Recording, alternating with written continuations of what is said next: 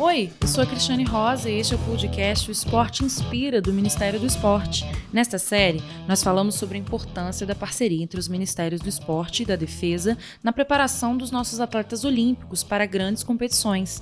Neste último episódio, o general de divisão Jorge Antônio Smicelato cita alguns dos grandes nomes que fazem parte dessa parceria. Então, como exemplo bem sucedido desse programa, dessa parceria com o Ministério do Esporte no programa de alto rendimento, nós temos aí, podemos citar diversos atletas que têm que são militares e representam as seleções nacionais. Por exemplo, o Bruno Smith no vôlei de praia, a Ágata e a Duda também no vôlei de praia, o Thiago Braz, o Felipe Ru, um no atletismo, outro no tiro, o Arthur Zanetti, nosso medalhista na ginástica artista, a Etienne na natação e deixamos por último para falar, assim, aqui está se descontando aqui no nosso campeonato, a Rafaela Silva, nossa medalhista olímpica no judô e terceiro sargento da Marinha.